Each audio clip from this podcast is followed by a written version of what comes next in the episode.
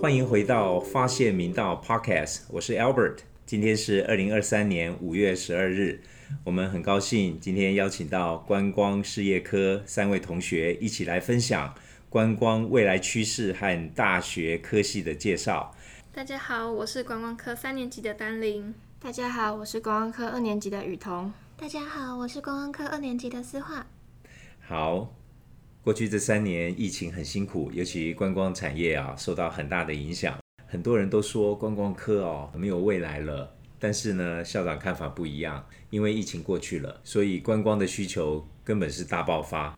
那今天呢，邀请三位同学来，这个时间点刚好统测考完，呃，很多三年级的同学呢正在选择大学，还有下礼拜国中教育会考也要进行了。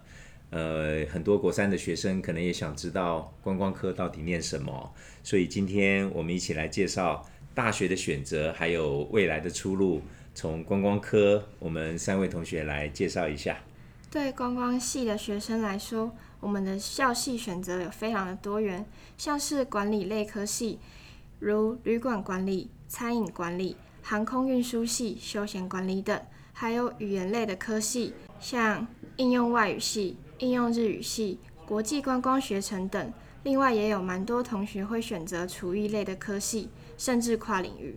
没错，而最近几年比较热门的科系是观光休闲事业学系。嗯，听起来蛮丰富的，出路好像非常的广。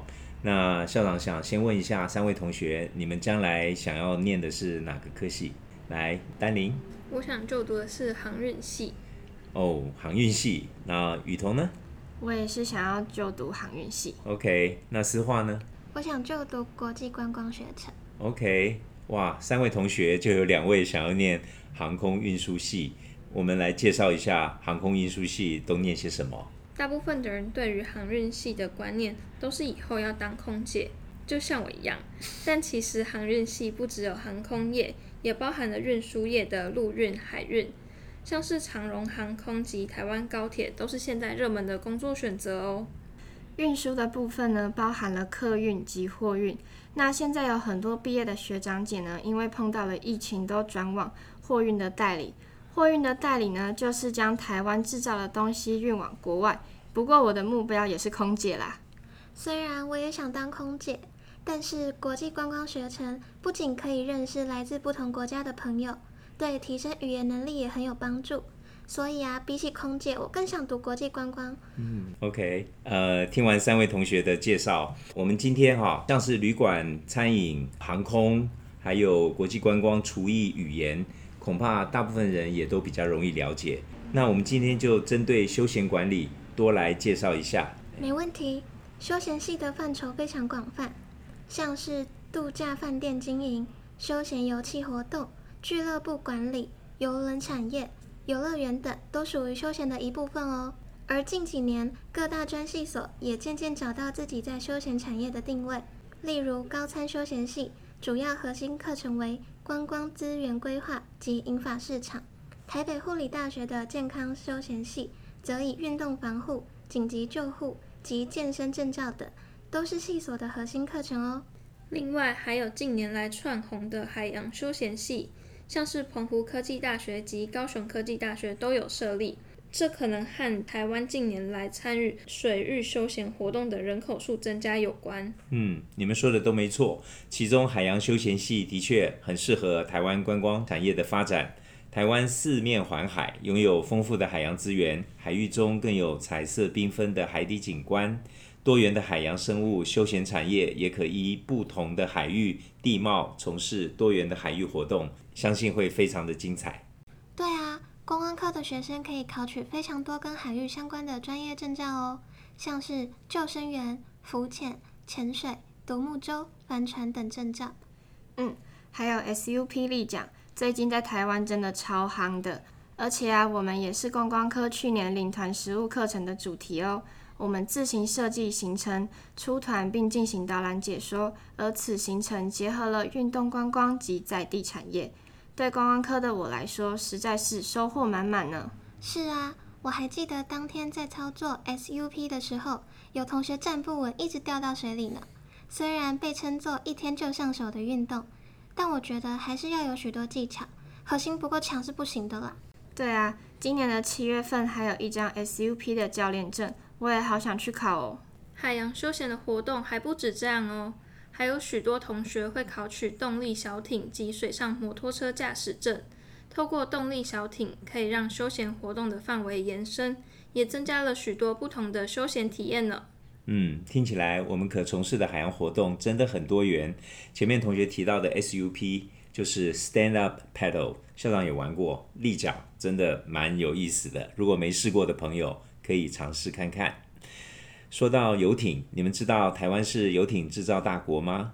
近几年，在全球的销售量，我们台湾已经冲到排名第四了哦。主要外销欧美市场，而近年来台湾海域休闲活络，许多游艇俱乐部也渐渐成立。目前主要分布在嘉义、台南、高雄、澎湖等地，而许多的小渔港也由原本的渔业转为休闲产业了哦。这我有听说。近期许多渔牧业者转行做观光，从原本的出海捕鱼改为带游客出海体验海钓及生态教育。对呀，我们就有一位校友学长 Ken，他在中山大学毕业以后，就在高雄，呃，有一艘船，专门带国际观光客在附近海域海钓。因为他也很会摄影，所以生意非常的好。另外，跟你们分享一个小知识，由于水域活动的淡旺季明显。大多活动时间都在夏季，到了冬季，海域活动就会渐渐减少。那怎么办呢？所以有许多的浮潜教练就会另外考取滑雪执照，在冬天就带着游客到日本去滑雪，让游客能够夏天玩水，冬天玩雪，使休闲活动也可以持续的运作，当然也保障收入了。哇，夏天玩水，冬天滑雪，还真的是梦想中的职业。对呀，搞不好会是你未来的职业呢。水域活动的市场潜力真的很大。近年来，大多的水域活动都是以国旅市场为主。我认为台湾还可以跨足国际，开发国外市场。像是中国大陆幅员广大，许多省份没有临海，且中国对于水域活动的开发也还不够成熟。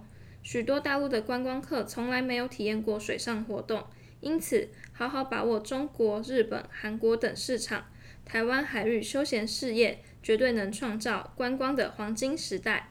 说得非常好。台湾在九十一年开放陆客来台观光后，正式进入台湾观光产业起飞的年代，旅游人次也有爆发性的成长。短短十年内，台湾的观光人口从百万人入境增加到千万人入境。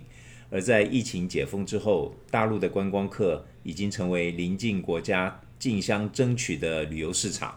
因此，如同丹林所说，我们做好准备，观光发展指日可待。